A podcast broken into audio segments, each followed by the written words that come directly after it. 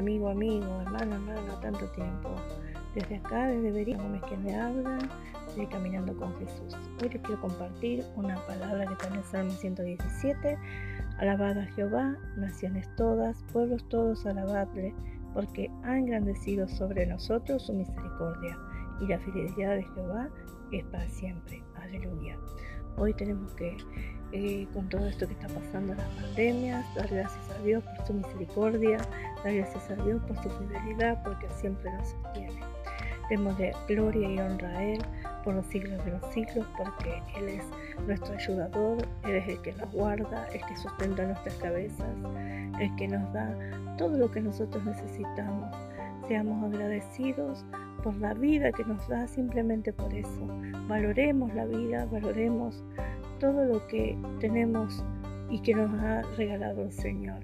Los bendigo en el nombre de Jesús. Amén. Dios los bendiga. Hasta otro tiempo. Un beso a todos.